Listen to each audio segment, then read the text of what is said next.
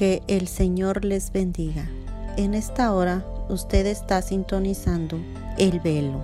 Bienvenidos a su programación Buscando a Dios mientras pueda ser hallado, esperando que este programa sea de bendición para su vida. Y ahora con ustedes el hermano José Sánchez.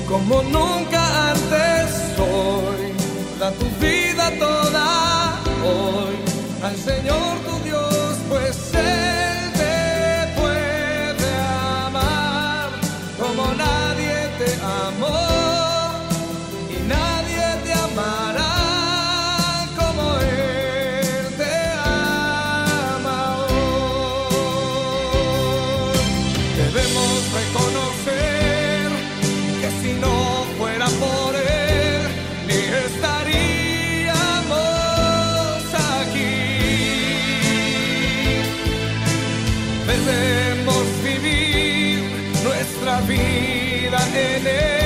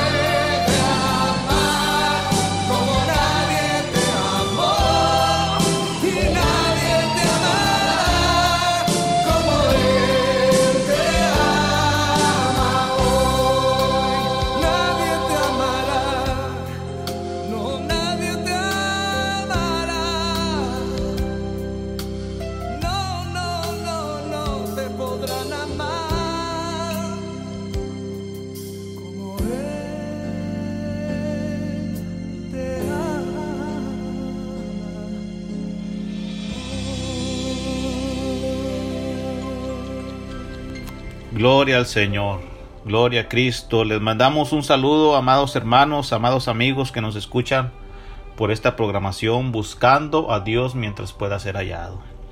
Es un agrado, es un gozo el poder este compartir la palabra de Cristo por este medio.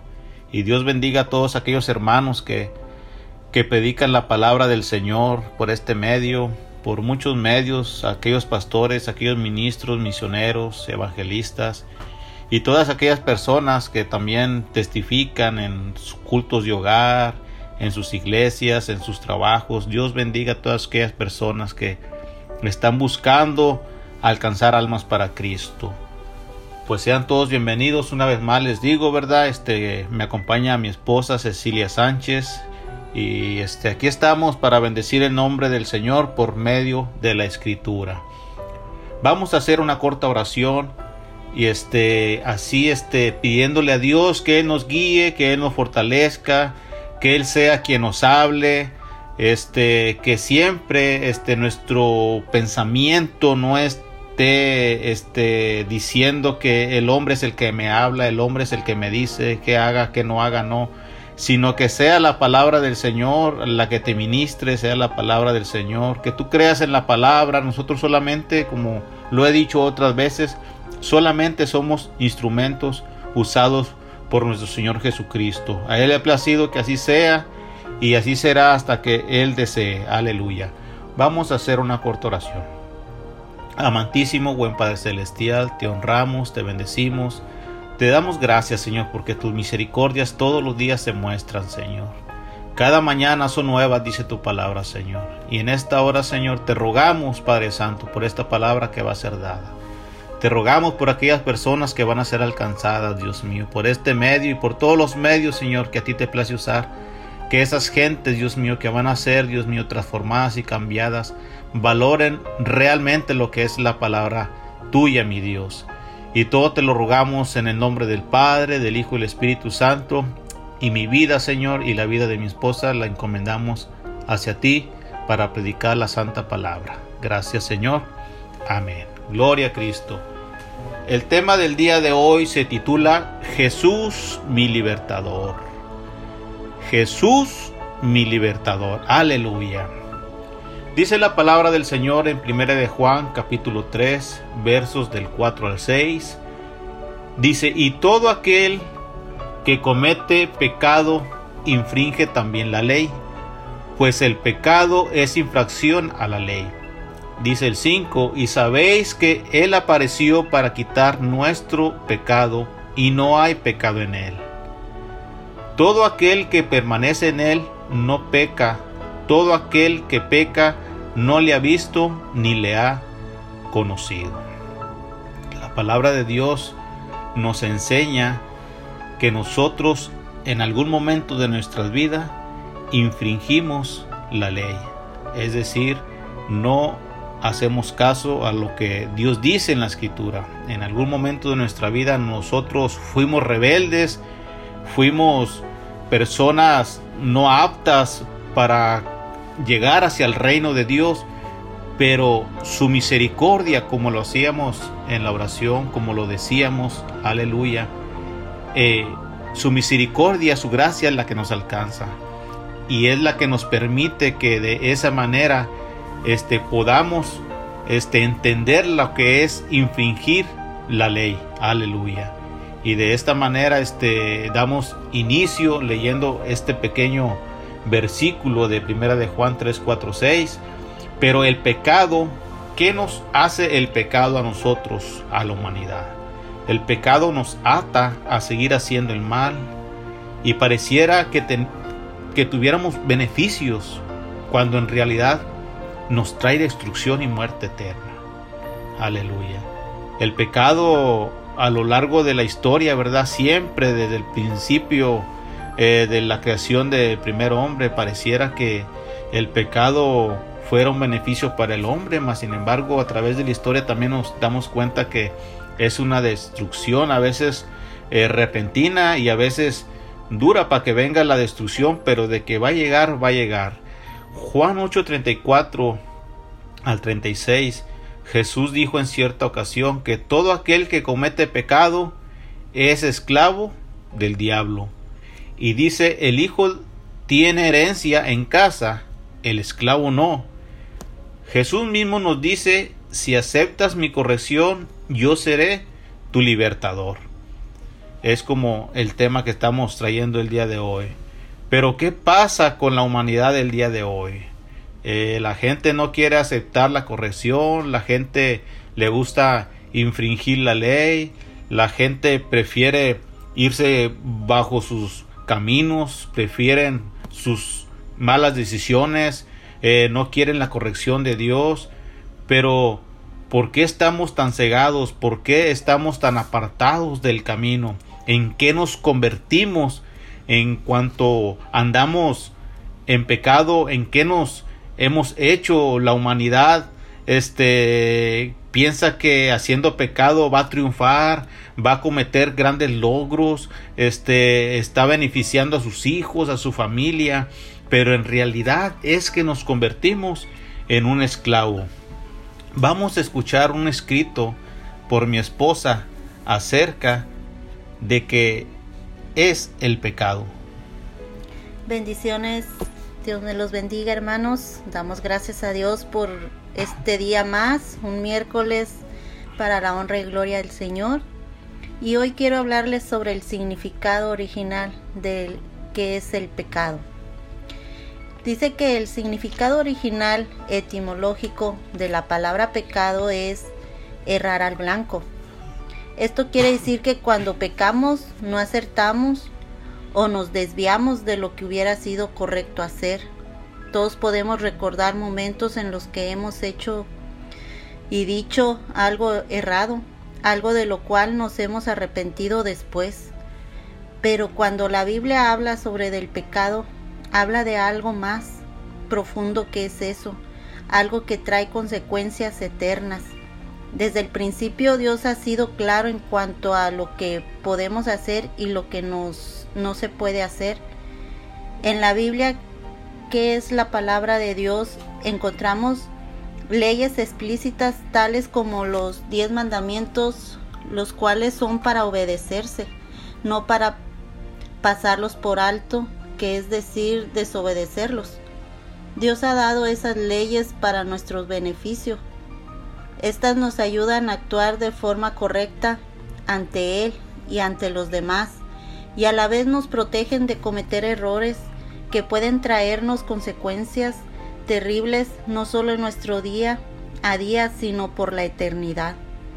Cuando desobedecemos a Dios ignorando su ley, lo hacemos consciente o inconscientemente, guiados por una actitud rebelde. La base del pecado se encuentra en la rebeldía contra Dios y sus mandatos. El corazón rebelde es en realidad un orgullo que quiere probar que sabe más que Dios, que puede, puede solucionar las cosas a su manera y por sus propias fuerzas. Y es precisamente así con esa actitud de rebeldía que comenzó el hombre a separarse de Dios hasta quedar totalmente desprotegido. La palabra de Dios nos dice en Isaías 59, del 2 al 4, pero vuestras iniquidades han hecho división entre vosotros y vuestras manos están contaminadas de sangre y vuestros dedos de iniquidad, vuestros labios pronuncian mentira habla maldad vuestra lengua. No hay quien clame por la justicia, ni quien juzgue por la verdad. Confían en vanidad y hablan vanidades. Conciben maldades y dan a luz iniquidad. Gloria a Dios. Gracias a Dios por la palabra. Gracias. Eh, el pecado. Aleluya. El pecado nos hace sentir como esclavos. El pecado no nomás llegó al hombre, se posesione del, hombre y ya, no, no, no. El pecado trae una grave consecuencia en la vida del ser humano que muchas de las veces pues no nos damos cuenta. El pecado es catalogado como falla, como diferencia entre el decir lo bueno y lo malo, pero vuelvo a lo mismo que dije ahorita, no nos damos cuenta y a veces decimos palabras buenas que son malas ante los ojos del Señor, pero ante los ojos del hombre, como estamos cegados, pues nos parecen perfectas. El pecado también es catalogado ir en contra de la voluntad del Señor.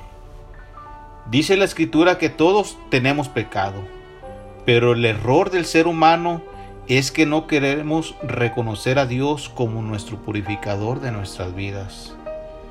Éxodo 20, ahí tenemos los 10 mandamientos que son una guía para corrección de nuestras vidas. Tenemos un Dios grande y poderoso, sabio y a la vez humilde, claro que sí.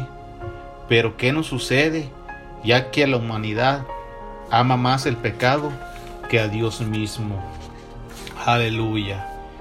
Y hace un momento decíamos que el pecado nos esclaviza. El pecado viene y nos somete. El pecado no nos hace ver a Dios como debíamos de mirarlo.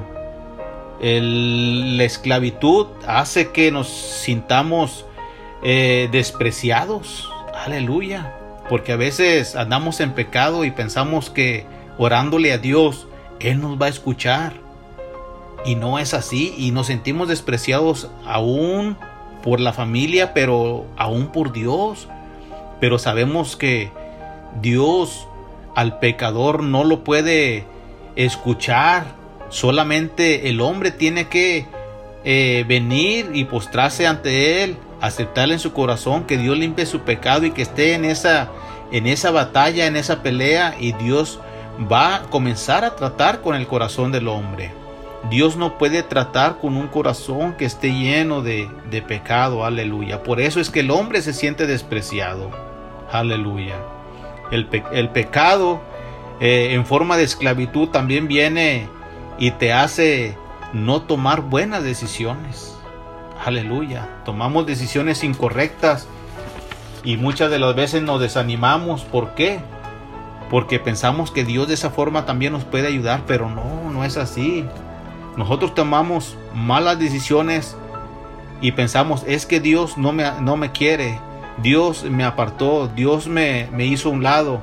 Lo que pasa es que nosotros mismos hacemos a Dios a un lado. Necesito a Dios ciertos días de mi vida y ciertos días no. El pecado nos ciega para poder mirar a Jesucristo. Juan 3:19 dice, y esta es la condenación, que la luz vino al mundo y los hombres amaron más las tinieblas que la luz, porque sus obras eran malas.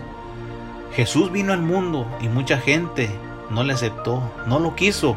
¿Por qué? Porque amamos más las tinieblas, amamos más las cosas del mundo. ¿Y qué pasa?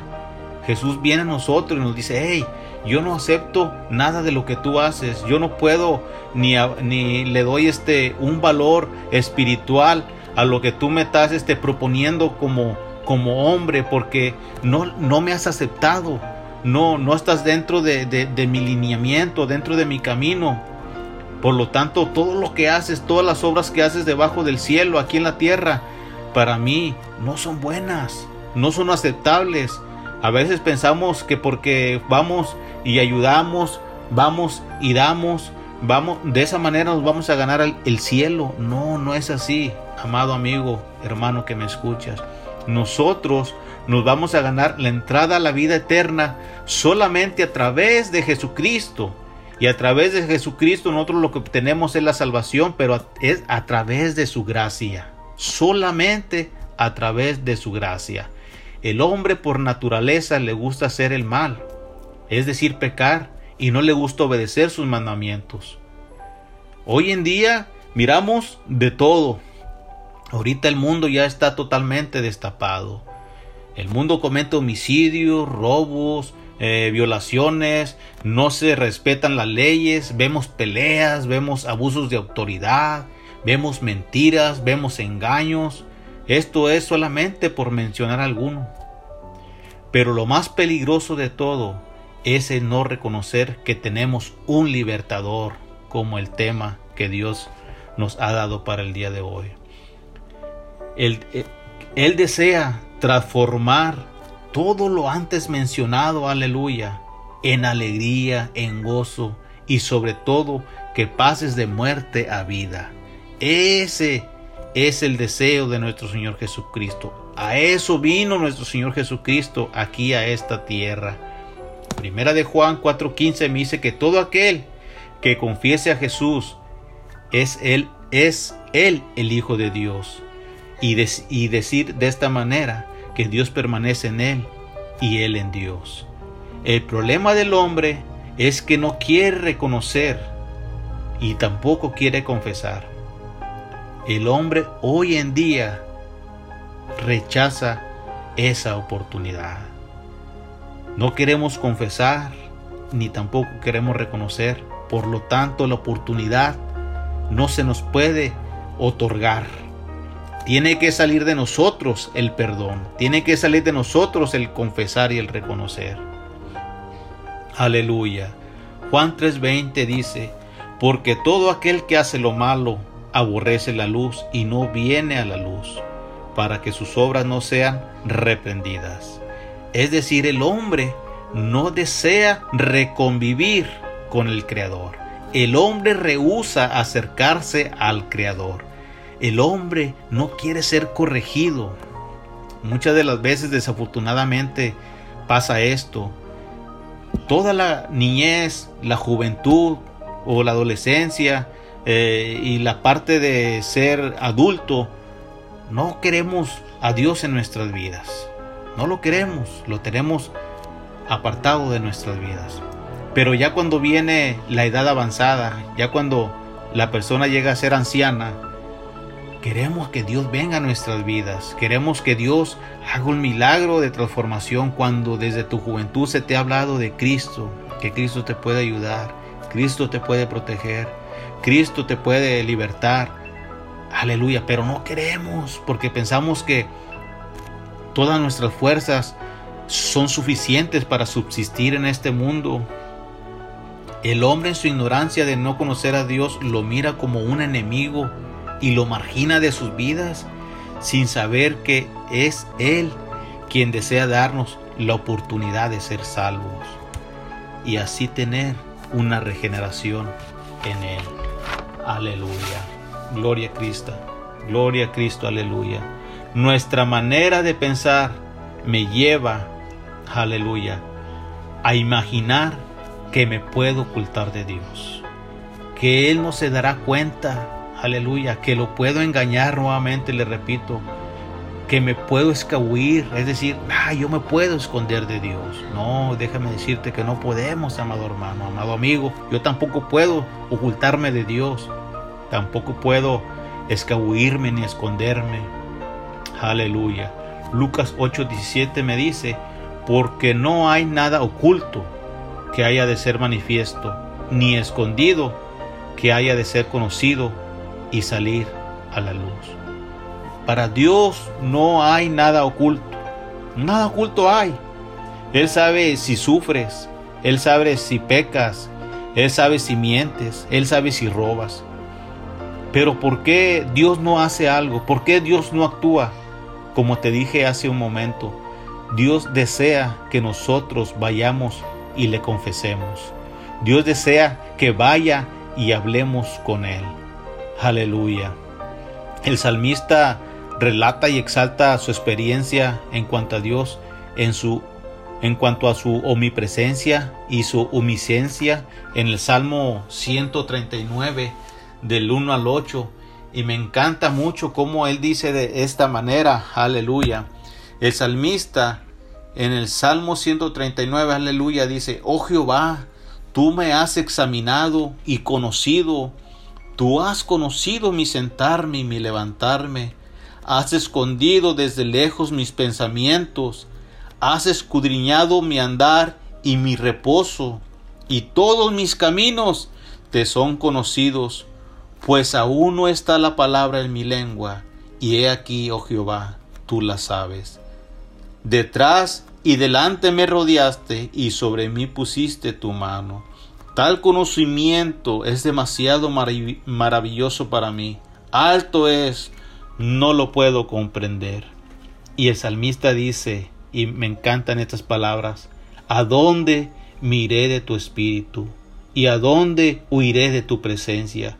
Si subiere hasta los cielos, ahí estás tú. Y si en el Seol hiciere mi estrado, he aquí, ahí tú estás. Si tomare las alas del alba y habitara en el extremo del mar, aún ahí me guiará tu mano. Aleluya. El salmista está resaltando la presencia de Dios y está experimentando que Él no se puede esconder en ningún lado, que Él no puede huir de la presencia de Dios, mucho menos puede engañarlo. Él le dice, tú me has examinado, tú me formaste, tú me has conocido, tú entiendes aún lo más profundo de mis pensamientos, me escudriñas, es decir, que él lee mis expresiones y mis intenciones, aleluya, por donde ando y por donde camino. No hay nada oculto para ti, Señor, dice el salmista. Eres inmensamente maravilloso para mí, no lo puedo comprender, aleluya.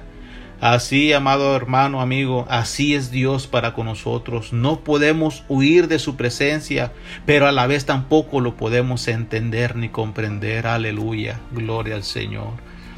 Pero muchas de las veces, aún sabiendo estas escrituras, aún sabiendo que tenemos un Dios en la cual no, no, nos podemos esconder, aleluya, que Él conoce lo más profundo de nuestro pensamiento, aleluya, aún así tratamos de querer engañar al Espíritu Santo de Dios. Queremos engañarlo pensando que Él no se va a dar cuenta y que no va a salir a la luz. Aleluya. Gloria al Señor. Pero en la escritura vienen varios, eh, varias historias, gloria al Señor, de personas que trataron de engañar al Espíritu Santo, trataron de engañar a un líder puesto también, este, por ejemplo, a este hombre llamado Acán, aleluya, de la cual vamos a hablar ahorita un poco. Nos narra esta historia de este hombre que él pensaba, gloria al Señor, en hacer una falsa jugada a Dios y a su líder Josué, cayendo en el juego del enemigo cuando viene y te dice, nadie se va a dar cuenta, hazlo. Roba, miente, enriquecete ilícitamente, extrae, tómalo, te va a ir bien. Y caemos en el juego del enemigo. Aleluya. Pero veamos qué nos dice la historia de este hombre llamado Acán. Gloria al Señor. la palabra del Señor nos dice en Josué capítulo 7 versículo 1.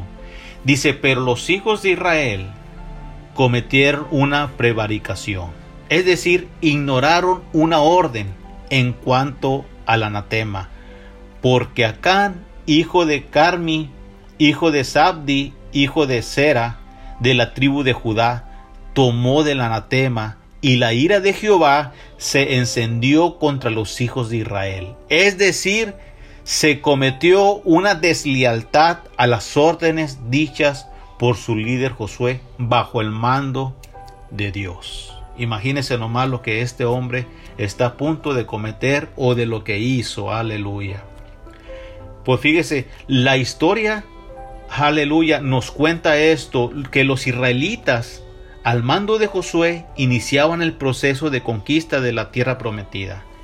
El primer objetivo fue Jericó una ciudad amurallada difícil de atacar.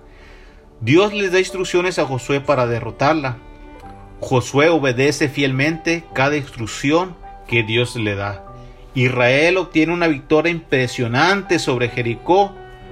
Dios ordena a Josué no tomar nada de Jericó, pues siendo la primicia, todo el oro le pertenecía al servicio del tabernáculo y todas las demás cosas. Aleluya, personas y animales deberían de ser destruidas. Aleluya. Dice Josué capítulo 6, verso 18, dice, pero vosotros guardaos del anatema. Aleluya. Es decir, lo que no se debía de tomar para dedicarlo a Dios y tampoco lo que debería de estar en el pueblo. Por eso es que dice de lo que deberían de no tomar, es decir, del anatema. Dice, pero vosotros guardaos del anatema ni toquéis ni toméis alguna cosa del anatema, no sea que hagáis anatema el campamento de Israel y lo turbéis. Aleluya. Gloria al Señor. Anatema es tomar lo que está separado para maldición, que no debería estar donde, ni en la casa de Dios, ni con el pueblo. Aleluya. Gloria al Señor. Pero un hombre cuyo nombre significa perturbador, quien es Acán, desobedeció esta orden de Dios y trató de ocultar su pecado. Lucas 8:17 me enseña porque no hay nada oculto que haya de ser manifiesto, ni escondido que haya de ser conocido y salir a dónde? A la luz. No hay nada oculto, hermanos. Es lo mismo que decía el salmista. Aleluya. No podía ocultarse de Dios a ningún lado. Si se subía hasta el cielo, ahí Dios lo miraba también. Si descendía a lo más profundo de la tierra, también ahí lo iba a ver el Señor. Pero vamos a ver el pecado de Acán. Acán de la tribu de Judá, mientras tomaba posesión de Jericó, vio y codició y tomó un buen manto babilónico, doscientas monedas de plata y un lingote de oro de medio kilo. El manto había de ser destruido y el oro y la plata entregado al tesoro del templo, Pero Acán los codició y los tomó y los escondió donde? Bajo tierra en su tienda. Esto me lo dice Josué 7:21. Eso es lo que codició, lo que trató de esconder de Dios y no lo logró, no pudo. erróneamente pensó que nadie les descubriría. Dice Hebreos 4:13, dice, y no hay cosa creada que no sea manifiesta en su presencia. Antes bien, todas las cosas están desnudas y abiertas a los ojos de aquel a quien tenemos que dar cuentas. Cuando dice desnudas y abiertas, es que no podemos ocultarle nada a nuestro Señor Jesucristo. Aleluya. Acá trasgedió el décimo mandamiento que es no codiciarás. La codicia conduce a otros pecados. Es decir, te puede llevar a adulterar, a robar, a corrompirte más y más, a asesinar, a la envidia, en este caso a la desobediencia, la mentira y el engaño, que fue lo que cometió este hombre. Aleluya. Mientras Acán ocultaba su pecado, el pueblo estaba celebrando la victoria contra Jericó. Imagínense nomás. Y se disponían a atacar el pueblo que era Ay. Aleluya. Confiados en su victoria, no consultaron a Dios. Enviaban solo un pequeño grupo de hombres creyendo que en ellos consistía la victoria. Aleluya. Grande fue su decepción cuando fueron derrotados por los pocos pobladores de Ai. Murieron 36 israelitas en aquella batalla. ¿Cómo es que el enemigo viene y nos hace creer, amados amigos hermanos, que nosotros podemos hacer cosas no estando bajo la voluntad de Dios? Aleluya. Nuestro pastor predicaba hace unos días que hoy en día hay muchos profesionales del púlpito y, yo reflexionaba y pensaba, es cierto, es una gran verdad.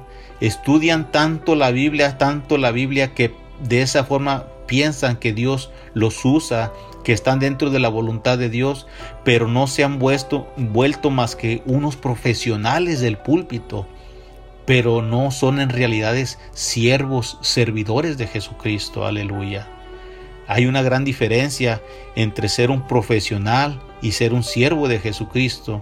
Aleluya, pareciera ser lo mismo, pero Dios conoce las intenciones del corazón del hombre y es cuando viene la muerte repentina y a veces no nada más de un solo hombre, sino de todo un pueblo, que es lo que estaba sucediendo en esta ocasión. Un hombre había pecado, un hombre había robado, pero estaba perjudicando no nada más a su líder Josué, sino que ahora estaba perjudicando a todo un pueblo. Y por si fuese poco, fueron y pelearon contra el próximo pueblo que era Ai y volvieron derrotados. Aleluya. Ahora Josué está preocupado, ahora Josué está eh, desconcertado pensando qué es lo que había sucedido, qué es lo que pasó. Y él narra algo en Josué capítulo 7, del 7 al 9. Dice, y Josué dijo, Ah, Señor Jehová, ¿por qué hiciste pasar a este pueblo al Jordán para entregarnos en las manos de los amorreos, para que nos destruyeran? Ojalá nos hubiésemos quedado al otro lado del Jordán. Ay, Señor, ¿qué diré? Ya que Israel ha vuelto la espalda delante de sus enemigos porque los cananeos y todos los moradores de la tierra oirán y nos rodearán y borrarán nuestros nombres de sobre la tierra. Y entonces, ¿qué harás tú a tu grande nombre? Ahora Josué está sorprendido, está dolido, está desconcertado. ¿Por qué? Porque este pueblo ahora estaba en oprobio, ahora este pueblo estaba llorando, después de que hubo una gran victoria, después de que hubo un gran festejo, aleluya, ahora están sufriendo, ahora están batallando. ¿Por qué? Porque ahora el pecado estaba entrando en, en un pueblo, aleluya. Gloria al Señor. Muchas de las veces nuestra actitud ante la adversidad es tratar de culpar a Dios por nuestras derrotas, sin considerar antes examinarnos a nosotros mismos. Dios en numerosas ocasiones había prometido darles la victoria sobre sus enemigos al pueblo de Israel, bajo sus promesas que son fieles, firmes y verdaderas, y yo lo sostengo hasta el día de hoy. Aleluya y lo sostengo por medio de su palabra. Aleluya. Gloria al Señor. Nosotros debemos de confiar en sus promesas y si las cosas no salen bien, el problema entonces debemos de fijar, de darnos cuenta que está en nosotros, está sobre nosotros. Muchas de veces pensamos que Dios es el problema, no. Nosotros también somos el problema y mayormente siempre, déjeme decirle, siempre somos el problema. Dios nunca es el problema. Y el hombre piensa, ay, no es que Dios esto, ay, no es que Dios no me, ay, es que Dios me desechó. No, no, no. Nosotros somos los que no queremos confesar, que es lo que este hombre hasta este momento de la historia no se ha atrevido a hacer. Aleluya. Josué oraba a Dios para que le diera la victoria. Pero no hay respuesta cuando hay pecado no confesados. Así Dios lo dice a su pueblo en el versículo 10 y 11 del capítulo 7. Y Juan 9:31 me enseña, y sabemos que Dios no oye a los pecadores, pero si alguno es temeroso de Dios y hace su voluntad, a ese oye. Entonces Juan me enseña que Dios no puede escuchar los pecadores. Dios ocupa, Dios debería ocupar un lugar sobre nuestra vida para que Él pudiese escucharnos. Es decir, que nuestro corazón fuese temeroso a Él, para que Él escuchara nuestras plegarias. Aleluya. En este caso, Dios no puede cumplir su promesa hasta que confiesen su pecado. Es decir, la promesa ahí está, pero nosotros, el hombre, la humanidad, le ponemos una barrera a ese pacto, le ponemos una barrera a esa promesa. Gloria al Señor. Josué 7:19 dice que entonces Josué dijo a Acán, Hijo mío, da gloria a Jehová, el Dios de Israel, y dale alabanza, y declárame ahora lo que has hecho. No me lo encubras. Aleluya. Ahora Josué, como siendo el líder en aquel momento, tiene que enfrentar a este hombre para que le declare qué es lo que está sucediendo, qué es lo que está pasando, porque de cierta manera Josué fue y le pidió la guianza a Dios y Dios este destapó el pecado y de alguna forma este hombre llamado Josué tuvo que ir a hablar con este hombre llamado Acán, pero de la manera en que se acerca es una manera muy, vamos a decirlo, de una manera muy profesional en cuanto a su liderazgo, porque le dice, hijo mío, aleluya, no lo está regañando, no lo está despreciando, ni lo está corriendo, le está diciendo, hijo mío, da gloria a Jehová, al Dios de Israel. Él le está enseñando a que vuelva a su camino, a que entre a su redil, Aleluya. Gloria al Señor. Es lo que identifica a este gran líder llamado Josué, la humildad con que le está hablando, vamos a decirlo, a su oveja. Aleluya. Hijo mío, da gloria a Jehová, al Dios de Israel. Y dice, y dale alabanza, porque cuando el pecado llega a nuestra vida, lo que hace el enemigo, borra nuestra alabanza, borra nuestro gozo, borra nuestra alegría, nuestro semblante cambia.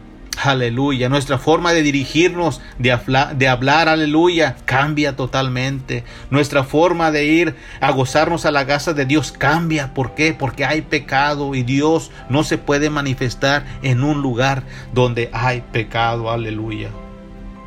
Gloria al Señor.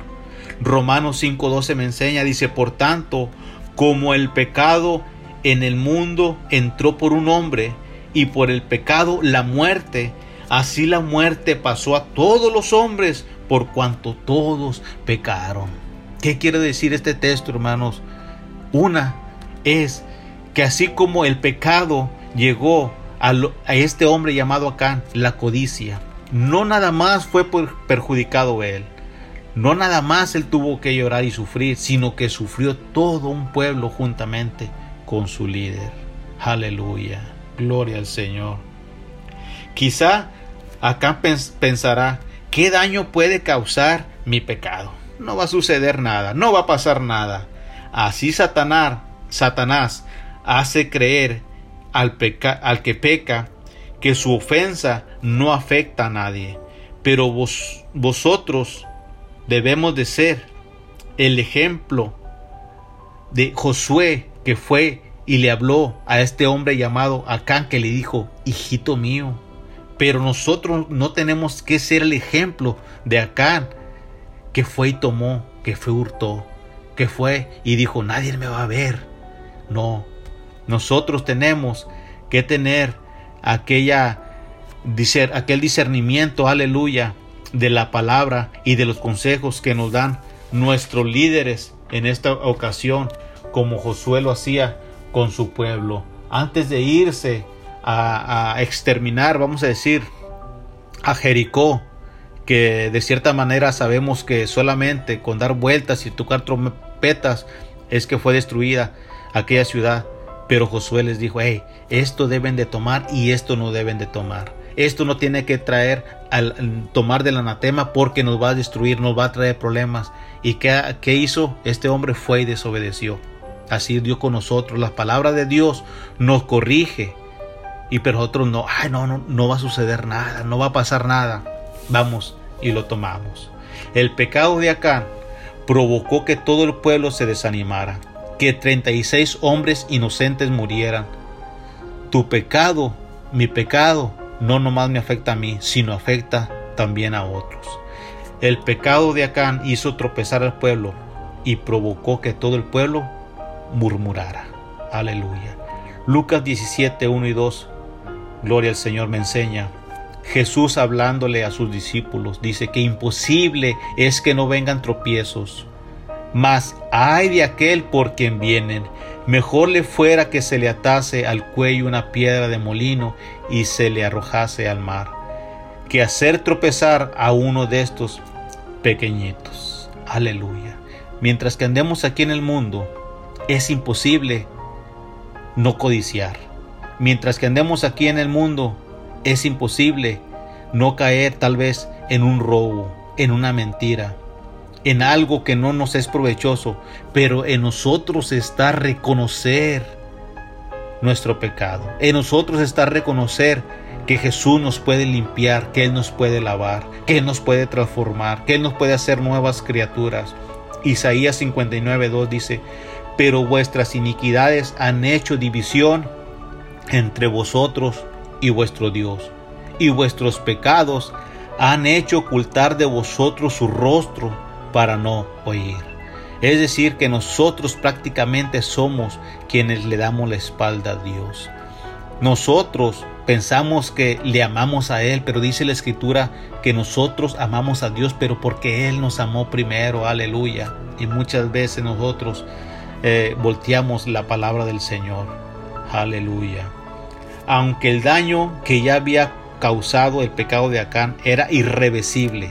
Debía confesarlo para que Dios perdonara al pueblo y se detuviera la maldición. Juan, perdón, Josué, capítulo 7, verso 20, dice que Acán respondió a Josué diciendo, verdaderamente yo he pecado contra Jehová, el Dios de Israel. Y así he hecho. Aleluya. Josué 7:21 dice que Acán tuvo que confesar su pecado. Dice, vi, codicié, tomé y escondí. En otras palabras está diciendo, violé el décimo mandamiento de la escritura. Aleluya. Por eso él, que, él tuvo que confesar y dijo, vi, codicié, tomé y escondí. Proverbios 28:13 me enseña, el que encubre sus pecados no prosperará, mas el que los confiesa y se aparta alcanzará misericordia. Aleluya. Este acontecimiento, amados hermanos, nos enseña que no debemos emprender nada sin antes buscar la dirección de Dios. Lo que usted vaya a hacer, si usted va a un nuevo trabajo, si usted va a una fiesta, si usted va a salir de viaje, lo que usted vaya a hacer, tiene que ponerlo primeramente en las manos del Señor. Aleluya. Primera de Juan 2.1 dice, hijitos míos, estas cosas os escribo para que no pequéis. Y si alguno hubiese pecado, abogado tenemos para con el Padre, a Jesucristo el justo. No todo está perdido, amigo. No todo está perdido. Radio oyente que me escuchas, no sé cuál sea el medio, Facebook, no sé por dónde escuches, déjame decirte que no todo está perdido, no todo está al, al borde del barranco y perderse, no. Por eso la escritura nos dice lo que te leía, hijitos míos, estas cosas os escribo para que no pequéis. Pero si tú hubieses pecado y si yo hubiese pecado, tenemos un abogado el justo, el rey de reyes, el señor de señores, a Jesús el justo. Aleluya. Gloria al Señor. El pecado nos ata, el pecado nos ciega. El pecado viene y nos destruye, el pecado prácticamente nos lleva a la muerte. El Satanás, el hacedor, el que viene todos los días y nos tira dardos, él no desea que veamos a Jesús como nuestro libertador. Él no desea que lo reconozcas y entre más apartado estés, mucho mejor para Él porque sabe que te tiene en tus manos. Aleluya. El pecado nos trae consecuencias graves, recuerda esto. El pecado destruye familias, el pecado no te deja reconocer tus errores. Y lo más grave es que no te deja aceptar a Jesús como tu Salvador. Gloria al Señor. Yo te hago una invitación a que reflexiones, pienses cómo has caminado estos últimos días, estos años para atrás, por qué tu matrimonio tal vez no ha funcionado, por qué el negocio que quisiste hacer no funcionó, por qué entre más me esfuerzo, más batallo, entre más este quiero salir adelante, las cosas me salen mal. Gloria al Señor. Dice el salmista, mírame y ten misericordia de mí, como acostumbras con los que aman tu nombre. Y el salmista dice, ordena mis pasos con tu palabra, y ninguna iniquidad se enseñoree de mí. Ten piedad de mí, oh Dios, conforme a tu misericordia, conforme a la multitud de tus piedades, borra mis rebeliones, lávame más y más de mi maldad y límpiame de mi pecado, porque yo reconozco, aquí está la clave, yo reconozco mis rebeliones y mi pecado está siempre delante de mí. ¿Dónde está la clave? En reconocer. ¿Dónde está la clave? En confesarnos ante el Padre. Santiago 4 del 8 al 10 me enseña acercaos a Dios y Él se acercará a vosotros. Pecadores, limpiar las manos, y vosotros los de doble ánimo, purificad vuestros corazones. Afligidos y lamentad y llorad, vuestra risa se convertirá en gozo. Aleluya. Y vuestro gozo en tristeza. Humillaos delante del Señor, y Él os exaltará. El Salmo 51.10 dice esto que debemos de decir nosotros y hacer una confesión de fe que Jesús nos puede limpiar y liberar. Dice de esta manera, crea en mí, oh Dios, un corazón limpio y renueva un espíritu recto dentro de mí. Yo no sé hasta dónde el enemigo te ha llevado a pensar que para ti no hay salvación. Yo no sé hasta dónde el enemigo ha creído en ti que nunca vas a confesar y nunca vas a creer que tienes un libertador. Porque el enemigo, él es el mejor imitador de Dios. El enemigo, la palabra de Dios la conoce, vamos a decirlo de esta manera, al derecho y al revés, pero él a la hora de aplicarla la aplica de otra manera. El enemigo muchas veces viene y nos dice, ya no tiene solución, tú ya no tienes eh, otra decisión más eh, a dónde acudir, pero déjame decirte, déjame decirte que Jesús es la mejor decisión para tu vida. Jesús es el mejor antídoto para el dolor de tu corazón, para el dolor de tus huesos, para sanarte, para liberarte, para restaurar tu matrimonio. Aleluya, gloria al Señor.